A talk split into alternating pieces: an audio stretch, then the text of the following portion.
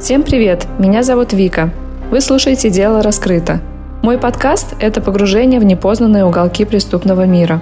Забудьте о широко известных именах, ведь здесь речь идет о нераспиаренных серийных убийцах, но с не менее ужасающими преступлениями. Готовы к погружению? Тогда начинаем.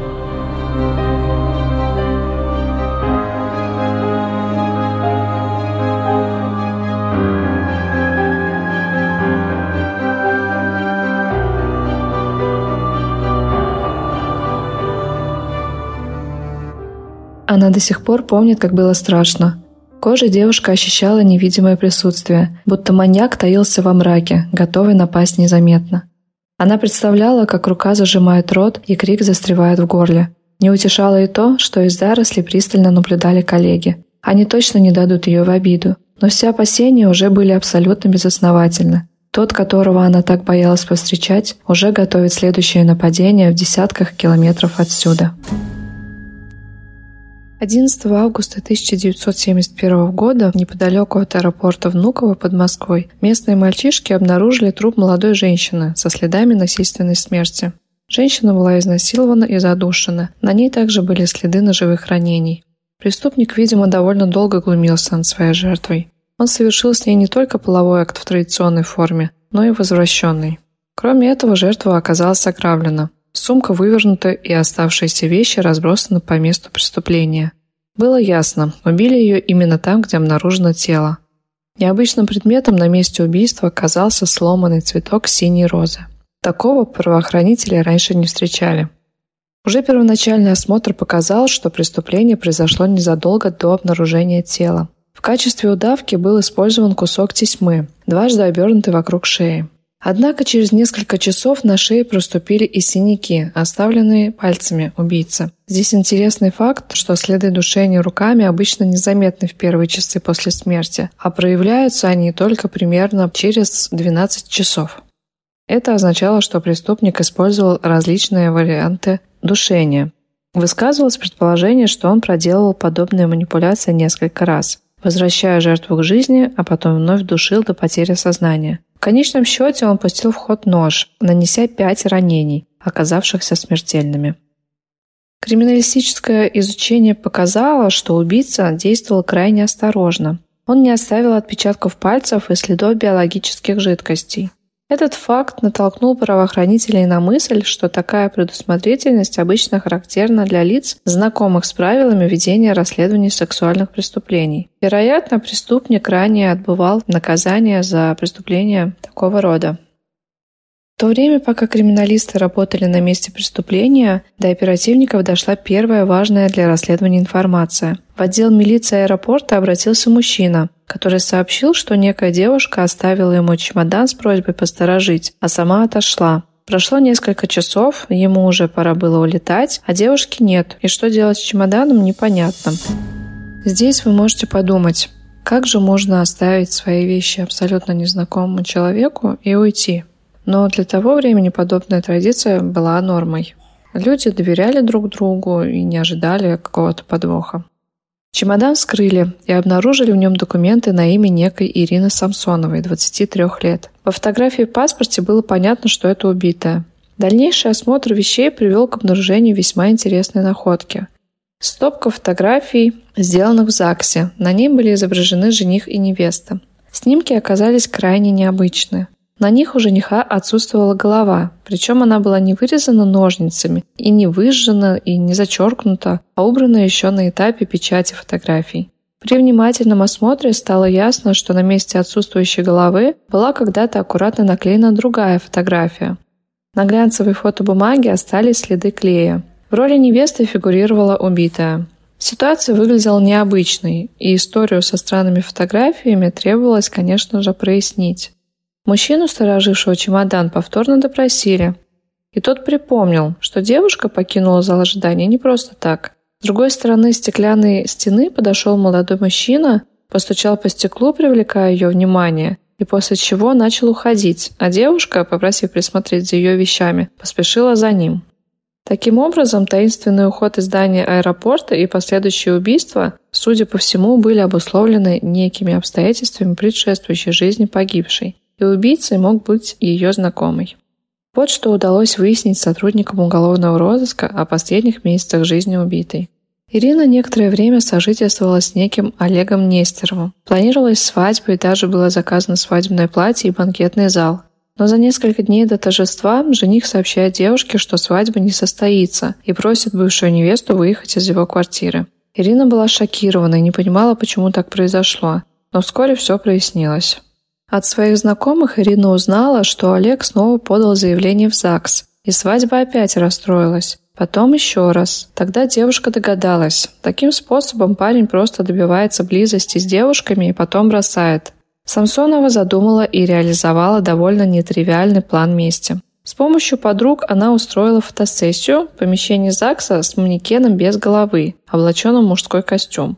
После этого на место отсутствующих голов она наклеила фотографии своего бывшего жениха. С помощью этих фотографий женщина планировала доказать, будто Нестеров женат на ней. Подготовившись подобным образом, Ирина отправилась для выяснения отношений с новой избранницей бывшего жениха, перед которой намеревалась предстать в роли разгневанной законной жены. Реализовать сценарий полностью, правда, не удалось. Фотографии голов начали отваливаться в самый ответственный момент. Но цель похода все же была достигнута. Новая любовница Нестерова закатила тому скандал. Собрала вещи и ушла, а значит, у Олега были все мотивы ненавидеть бывшую невесту. Его фотографию показали пассажиру, сторожившему чемодан. Тот подтвердил, именно Нестеров был в аэропорту, и именно за ним девушка ушла из зала ожидания. Сыщики решают немедленно задержать убийцу, но тот уже узнал о смерти бывшей невесты и затаился. На работе взял отпуск за свой счет. Ни родственники, ни друзья не знали, куда скрылся молодой человек. Телефон в его квартире не отвечал, а свет в ней не загорался.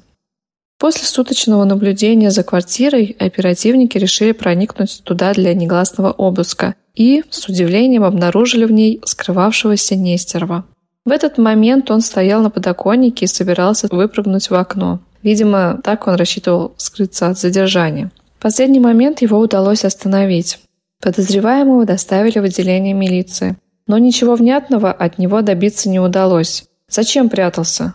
Боялся, что арестуют. Мужчина не отрицал, он действительно был в день убийства в аэропорту, но утверждал, что хотел всего лишь припугнуть Иру, чтобы больше та не вмешивалась в его жизнь. По уверениям Нестерова, когда он уходил, Самсонова стояла возле здания аэропорта, и что случилось с нею дальше, он не знает. Оправдание, конечно, звучало малоубедительно. Видеокамер наблюдения тогда не существовало, поэтому объективных свидетельств разговора погибшей и подозреваемого представить было невозможно. Свидетелей также найти было нереально, потому что это был аэропорт, и никто там не задерживался больше, чем на пару часов. Но, в общем-то, их никто и не искал. Сам факт появления Нестерова в аэропорту с целью выяснения отношений с брошенной им невестой до такой степени работал против него, что уже одного этого вполне могло хватить для обвинительного приговора. Бывший жених убитый был заключен под стражу и с целью добиться признательных показаний подвергся жесткой обработке. Трудно сказать, куда бы завела следствие эта ниточка. Скорее всего, ничем хорошим для обвиняемого эта история не закончилась бы. Но тут произошло новое кошмарное преступление. 27 августа 1971 года в районе аэропорта Внуково произошло новое преступление. Буквально в 200 метрах от места обнаружения первого трупа был найден другой. Картина произошедшего в точности повторяла случившееся 11 августа. Жертва также подверглась изнасилованию, сопровождающемуся неоднократным душением, после чего преступник нанес три удара ножом. Убийца и в этот раз сумел не оставить на месте преступления отпечатки пальцев и биологические жидкости. И как в предыдущем случае, рядом с телом лежала синяя роза. И в этот раз погибшая была найдена очень быстро. С момента преступления едва ли прошел час. С самого начала практически не было сомнений в том, что оба преступления совершены одним и тем же лицом. При осмотре местности примерно в 20 метрах от тела был найден разорванный паспорт. Его сложили по кусочкам и прочли. Как оказалось, паспорт принадлежал убитой 23-летней женщине, совсем недавно вышедшей замуж. Позднее судебно-медицинская экспертиза установила, что погибшая была беременна. По разным источникам она была либо на четвертом, либо на пятом месяце беременности. По аналогии с предыдущим случаем появилось предположение, что жертва познакомилась с преступником в аэропорту и ушла с ним добровольно. Начались активные розыски в здании аэровокзала, благодаря чему удалось, во-первых, отыскать чемодан погибшей, оставленный ею в буфете, а во-вторых, установить, что женщина находилась в Москве транзитом и во Внуково дожидалась стыковочного рейса. Дело немедленно переходит под контроль прокуратуры Союза, а московский уголовный розыск получил задачу максимально активизировать оперативное сопровождение. Встает вопрос о серийном убийце, садисте. В окрестностях аэропорта установили круглосуточное патрулирование. В залах ожидания появилось множество переодетых сотрудников милиции, а из молодых сотрудниц уголовного розыска сделали подсадных уток. Одной из таких наживок была Наталья Кузнецова. Именно ее воспоминания я озвучила в самом начале выпуска. Московские оперативники усердно начали работу над делом, но никаких существенных результатов поначалу получить не смогли. Однако прорыв в расследовании все же произошел, хотя и при трагических обстоятельствах.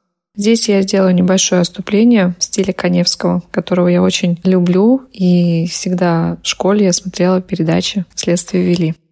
White Elephant – белый слон, степенный и неспешный. Английская идиома означает некое дорогостоящее имущество, которое хозяин вынужден содержать, но взамен не получает от него никакой пользы. Например, застывшие стройки. У нас это выражение звучит менее романтично – долгострой. В конце 70-х годов в Москве таких было несколько десятков. Сначала все активно начиналось, а потом все замерло. Никто не охраняет, заходи кто хочешь, бери что хочешь. Хозяйские мужички обычно растаскивали объект по кирпичикам. Здесь я позволю себе сделать небольшое отступление про мое детство. В детстве рядом с нашим домом располагалась такая застывшая стройка. Это был многоквартирный дом. При этом он был почти достроен, и в нем даже стояли окна со стеклами. Запомнила я именно этот момент, так как стекла в некоторых окнах были разбиты, и мне было невдомек, кто и зачем это делает. За эти несколько лет, пока дом стоял заброшенным, забегая вперед, скажу, что в итоге его все же достроили и заселили. Мои родители часто высказывали свои переживания за мою сестру. Дело в том, что после школы она возвращалась домой одна, там было недалеко, наверное, около 10-15 минут. И этот случай был зимой, а зимой в средней полосе России к 4 часам уже начинает темнеть. И как раз, возвращаясь домой, она проходила мимо этого здания. Как-то раз она задержалась больше обычного, и я навсегда запомнила фразу моей мамы. «Надо пойти ей навстречу, уже темнеет. Вдруг кто-то мог затащить ее на заброшку». Папа быстро оделся и вышел из дома. Я испугалась и сразу поняла этот мамин посыл. Я росла в то время, когда по телевизору показывали передачу «Криминальная Россия». И если кто-то когда-то смотрел эту передачу, то сразу поймет, почему я поняла, что имеет в виду мама и почему я так сильно испугалась. Папа сразу проверил стройку, там никого не оказалось, и решил дойти до школы. Там выяснилось, что сестра с подружками играет в снежки около школы. С тех пор каждый день папа, зная примерно в какое время дочь должна вернуться из школы, выходил на улицу и ждал ее на углу этого недостроенного дома. Эта история закончилась хорошо, но с детства мне в голову засело, что долгострои — это что-то опасное, и их лучше обходить стороной. Вернемся к истории, чтобы вам было понятно, для чего вообще были эти отступления. В сентябре 1971 года жуткий серийный убийца переместился из Внуково в Москву. На этот раз он заманил свою жертву на заброшенную стройку. Третья девушка изнасилована и убита так же жестоко, как и предыдущие. Возле тела зловещая синяя роза. Недалеко в урне нашли разорванный паспорт погибшей. Девушка оказалась жительницей Казани. Убитая женщина приехала в Москву из Казани, и ей предстояло провести на вокзале около 10 часов, дожидаясь пересадки. Однако труп женщины был найден более чем в 10 километрах от вокзала. И это было странно, потому что даже если допустить, ну это скорее всего, потому что пересадка у нее была длинная, 10 часов, она же не будет сидеть на вокзале. Она, скорее всего, пошла прогуляться по городу, посмотреть какие-то достопримечательности, но вряд ли молодую девушку могла привлечь какая-то заброшенная стройка. Из этого следовал вывод, что ее туда кто-то заманил. И не просто затащили ее туда силой, а именно заманили, и она прошла туда с каким-то человеком самовольно.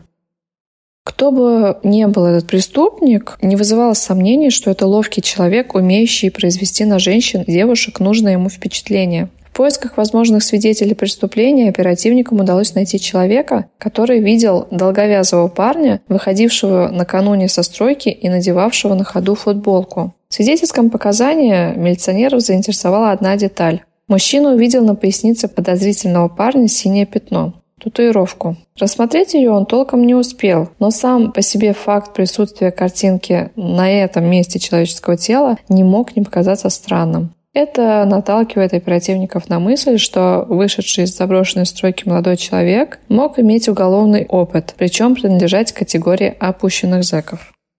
Оперативники прекрасно знали, что пассивные гомосексуалисты получают на зонах особые татуировки, свидетельствующие о специализации обладателя как графическим содержанием рисунка, так и местом его размещения. Существовали особые татуировки для опущенных. Такого рода татуировки принудительно наносились либо на поясницу, либо на ягодицу опущенного. Дальнейшие размышления и последующий вывод оперативников выглядел примерно следующим образом. Сейчас я процитирую отрывок из книги Ракитина, собственно, по которой как раз-таки я готовила этот выпуск. В советское время люди с уголовным прошлым практически не имели шансов поселиться в Москве, впрочем, как и в других крупных городах Советского Союза. Бывшим зэкам советская власть предоставляла прописку лишь за пределами 100-километровой зоны вокруг крупных городов. Отсюда и выражение тех лет «уехать за сотый километр», то есть потерять прописку из-за судимости. Итак, если долговязый парень, которого видел свидетель, действительно является уголовником, значит, он либо находился в Москве проездом, либо жил здесь на нелегальном положении. Последнее оказалось наиболее вероятным. Уголовник, отбывший наказание полностью, вряд ли стал бы рисковать свободой, грубо нарушая предписанные ему правила проживания за сотым километром. Скорее всего, нелегально обосноваться в Москве мог бы бежавший из места заключения. Поэтому особое внимание оперативников Московского уголовного розыска привлекли сводки о побегах из мест заключения за последние полгода. Изучение вот этих вот сводок позволило вскоре с высокой вероятностью идентифицировать человека, замеченного на месте преступления. Им оказался 19-летний житель Пензы Юрий Раевский, осужденный годом ранее за нападение на женщину и неудачную попытку ее изнасилования. Вот здесь, кстати говоря, в разных источниках говорится по-разному. У Ракитина это попытка изнасилования, а у Коневского, например, в выпуске как раз-таки его судили за изнасилование. По прибытию в колонию Раевский попал в категорию опущенных. Попутно на пояснице Раевского с правой стороны была сделана татуировка синей розы. Получив описание татуировки, оперативники Мура сразу провели аналогию с синими розами, найденными возле трупов женщин возле аэропорта Внуково и станции метро Домодедово. Очевидно, преступник мстил своим жертвам за пережитое на зоне унижение, в свою очередь унижая и убивая женщин. В заключении Раевский пробыл недолго. Не выдержав тягот тюремной жизни, уже в июне 1971 года он совершил побег. Буквально на следующий же день произошло жестокое нападение на 35-летнюю женщину под Саранском. Расстояние между преступлением и колонией, из которой ушел бега Раевский, не превышало 30 километров. Поэтому местные правоохранители вполне обоснованно подозревали в совершении преступления именно беглеца. Узнав, что жертва нападения осталась жива, из Москвы в Мордовию немедленно отправилась группа оперативников, которой предстояло отработать этот случай. Помимо допроса потерпевшей, предполагалось проверить связи Раевского на зоне с целью составить представление о возможных планах преступника и его контактах в Москве. Однако работа москвичей не задалась с самого начала. Выяснилось, что женщина действительно осталась жива, и к моменту появления столичных сыщиков она уже даже пошла на поправку, но помочь розыску преступника она практически не может. Насильник не только душил ее во время нападения, но и бил по голове куском застывшего асфальта, причинив тяжелую черепно-мозговую травму. В тот момент вообще, когда ее обнаружили, получилось это чисто случайно. Прохожий увидел девушку, подошел, и она еще была в сознании и произносила только одно слово – асфальт. После нападения женщина, к сожалению, осталась инвалидом на всю жизнь. И, как мы уже поняли, она ничем не могла помочь следователям. Проверка связи Раевского на зоне тоже ничего существенного не принесла. Преступник общался только с такими же опущенными, как и он сам. Ни москвичей, ни лиц, имевших в столице родственников, окружении подозреваемого выявить не удалось. Скорее всего, рывок Раевского в Москву был спонтанным. К концу сентября до сведения всех работников органов внутренних дел Москвы довели информацию о пребывании в столице опасного насильника и убийцы, оставляющего возле тел убитых им женщин розы с синими бутонами. Как мы знаем, синих роз не существует в природе, и такие цветы можно получить, если поставить белый цветок в подкрашенную чернилами воду и оставить на какое-то время. Соответственно, не могло быть таких цветов и в продаже. В силу этого всем сотрудникам внутренних дел предписывалось обращать внимание на граждан с синими розами независимо от их возраста и пола. Ориентировка эта сыграла важную роль в последующих событиях.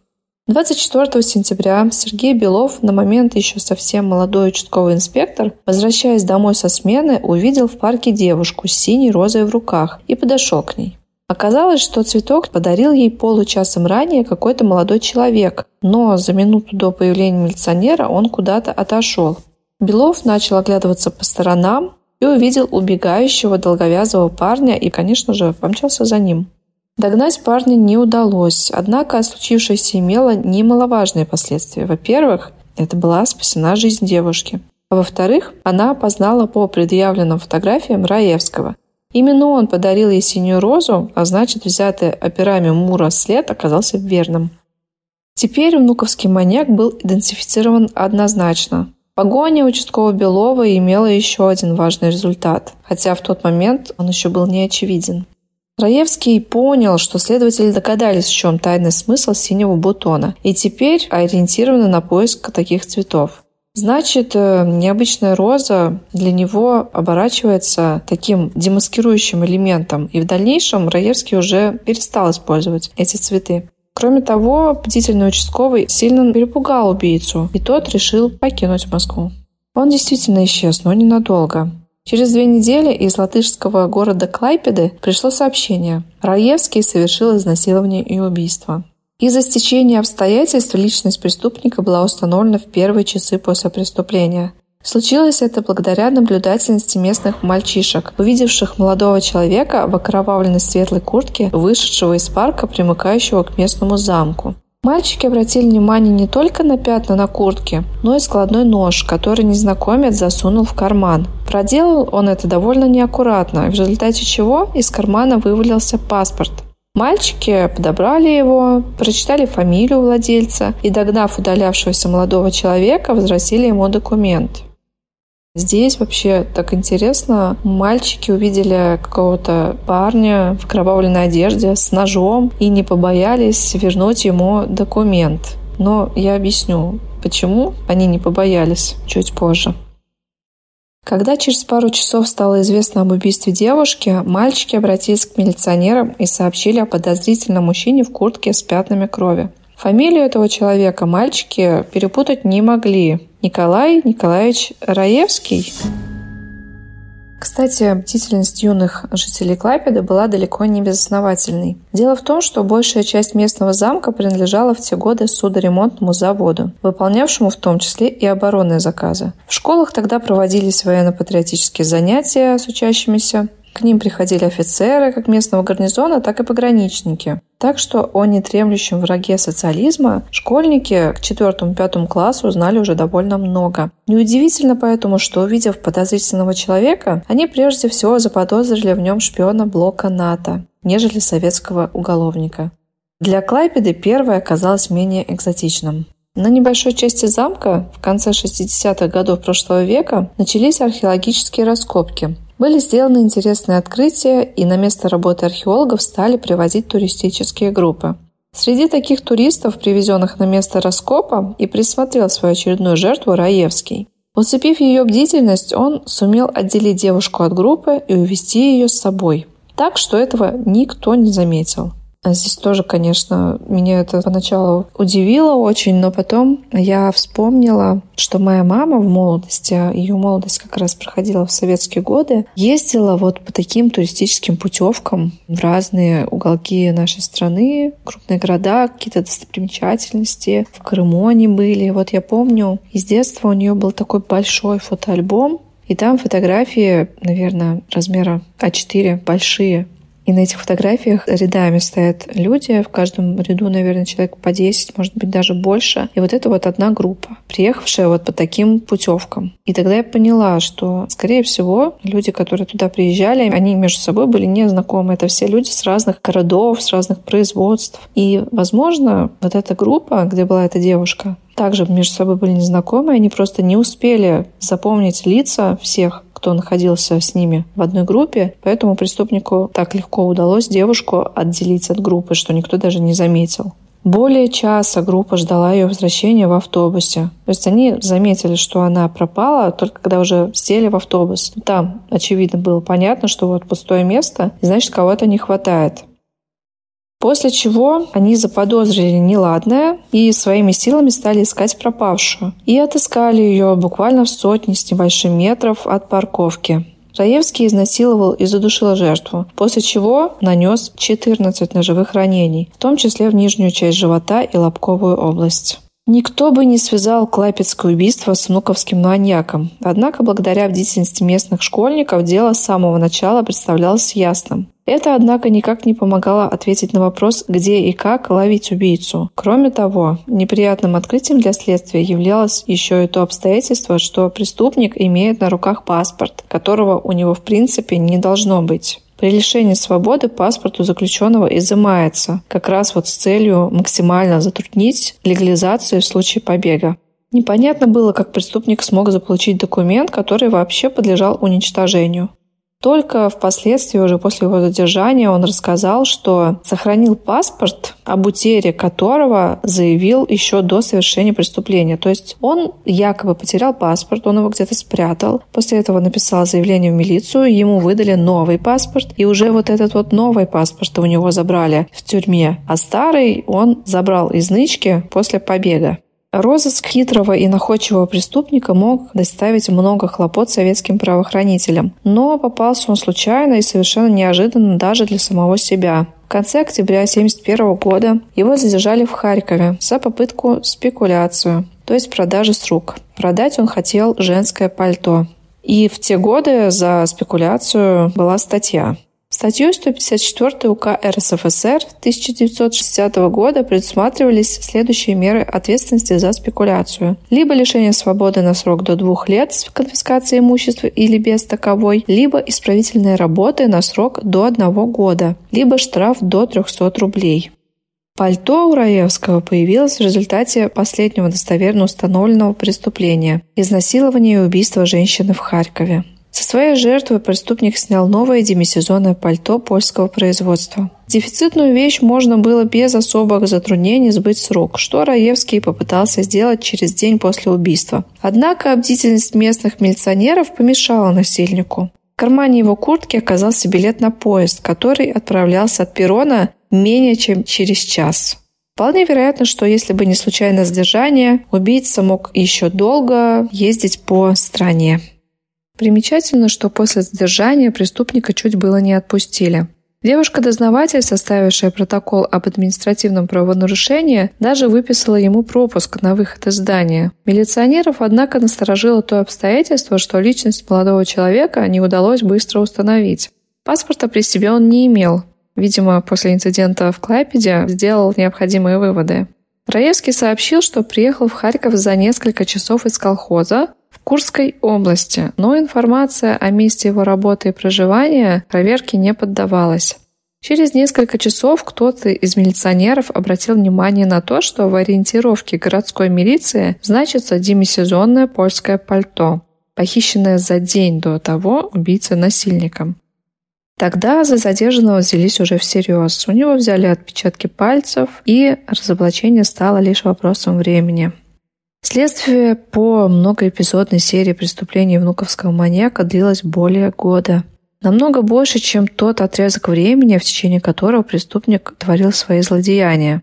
Перемещение Раевского по стране и все его действия совершались в интервале июнь-октябрь 1971 года. Они были восстановлены предельно скрупулезно и проверены со всей доступной точностью. Было установлено, что Юрий Раевский совершил еще одно изнасилование и убийство женщины в минеральных водах. Этот эпизод не связывался с ним до тех пор, пока сам насильник и убийца об этом не рассказал. Скорее всего, никаких других нападений на женщин, кроме упомянутых семи случаев, шесть из которых закончились летальным исходом, преступник в это время действительно не совершал. Но того же нельзя сказать о мотивации преступника. Так и не удалось выяснить мотив его самого первого преступления, в общем-то, за которое он сел первый раз. О его детстве и юности известно очень мало, очень-очень мало информации. Известно лишь, что Юрий Раевский родился в 1952 году в Пензе. Рос в благополучной семье, в ПТУ был комсоргом группы, вполне нормальный, симпатичный, в общем-то не глупый и весьма коммуникабельный подросток. И в 16 лет никто от него не ожидал такого жестокого и странного нападения. В один из дней в подъезде он встретил свою соседку, которая была старше него почти в два раза. При этом обычно он мило с ней разговаривал, спрашивал, как дела, и даже помогал донести тяжелые сумки до квартиры.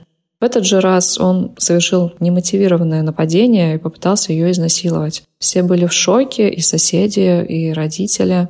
Никто не ожидал от этого симпатичного комсорга такого поведения. В 1972 году Раевский подвергся очень долгой комплексной психолого-психиатрической экспертизе. Делали ее в НИИ имени Сербского. Продолжалась она более трех месяцев. Экспертиза подтвердила его психологическое здоровье, но историю и причину формирования его садистского и некрофильского комплексов не прояснила. Точнее говоря, эту задачу следствие перед данной экспертизой даже и не ставило, и тогда непонятно вообще зачем так долго нужно было проводить ее. Просто непонятно, чтобы не выяснить первопричину его поведения. На многие годы, вплоть до середины 90-х годов, Юрий Николаевич Раевский сделался одним из самых молодых серийных убийц России и СССР. Нельзя не отметить того, что Юрий Раевский в своем криминальном поведении демонстрировал черты, присущие классическим серийным убийцам Америки и Западной Европы. Прежде всего, речь идет об оригинальной подписи убийцы – розе с синим бутоном, которую преступник использовал в своих московских нападениях. Разумеется, убийце не составило бы труда убрать цветок с места преступления, но он сознательно оставлял его как улику, подчеркивающую с одной стороны необычность преступления, а с другой неординарность личности самого нападавшего.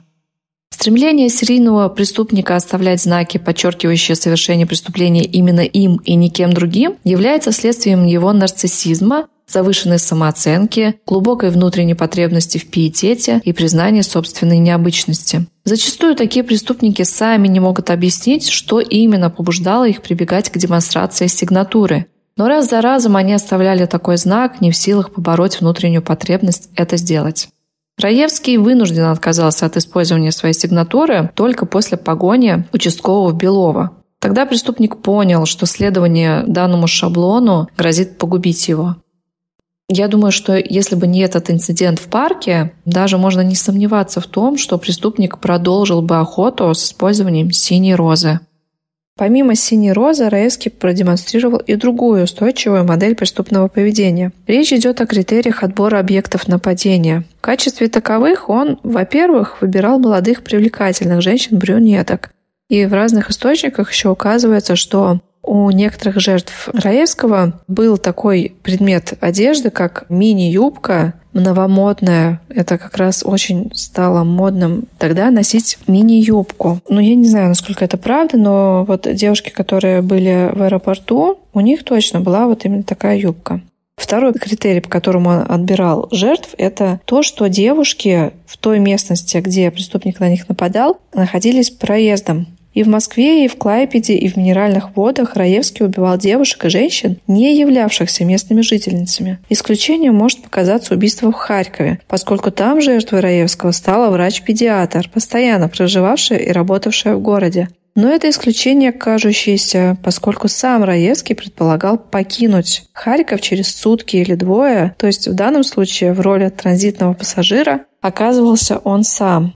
Примечательный еще один немаловажный элемент поведения убийцы на месте преступления. Он принимал меры по уничтожению документов своих жертв.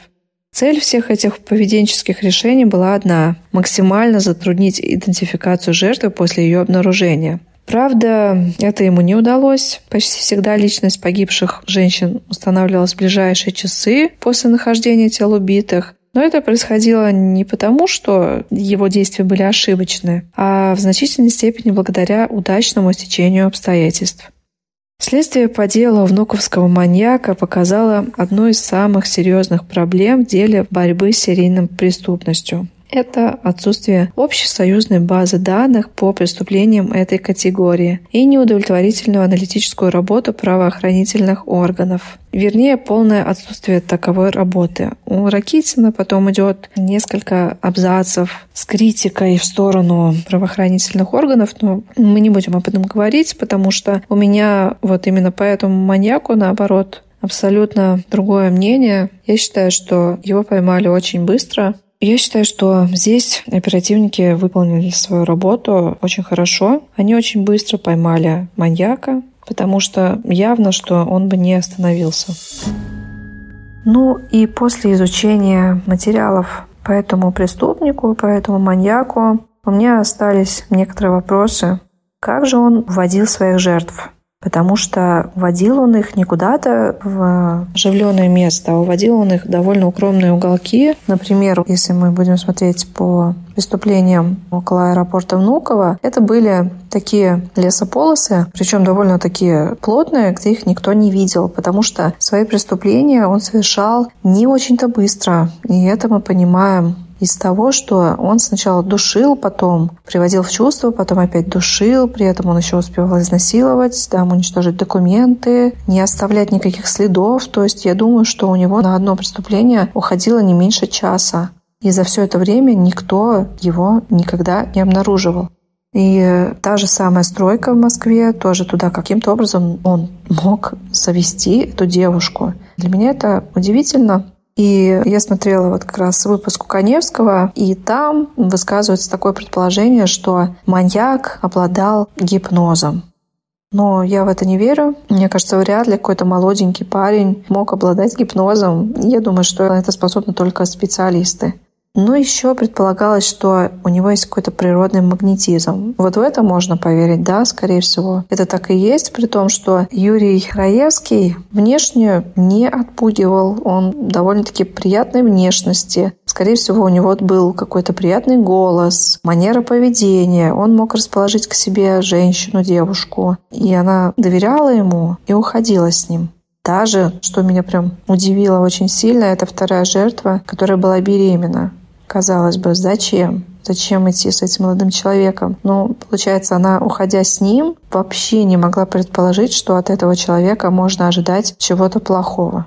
Я думаю, все-таки да, у него был какой-то вот этот природный магнетизм, который ему помогал общаться с девушками, располагать к себе достоверно мало вообще о нем фактов, в том числе я уже упомянула, что о его детстве, о его юношестве нету никаких фактов даже о его семье, кто они были, что там случилось вот в эти 16 лет, почему он так сильно изменился, просто кардинально, просто как будто бы сошел с ума, что там произошло. Мы этого не узнаем. Даже несмотря на то, что следствие над ним длилось два года. Его поймали в октябре 71-го и только в июне 73-го ему вынесли приговор, то есть почти два года. И за это время неужели не удалось выяснить, что с ним случилось, почему он совершил свое первое нападение, за которое попал в тюрьму? Ну, скорее всего, все-таки эти данные, наверное, есть, но они засекречены. Сейчас их нет в открытом доступе, к сожалению. Хотя вот этот факт, он очень интересен. Завершая же разговор о Юрии Раевском, остается добавить, что летом 1973 года он был приговорен к высшей мере наказания – расстрелу. Убийца подал в Верховный Совет СССР прошение о помиловании, которое было, естественно, отклонено. В последних числах декабря 1973 года внуковский маньяк Юрий Раевский был казнен. На этом у меня все. Спасибо за внимание. Всем пока.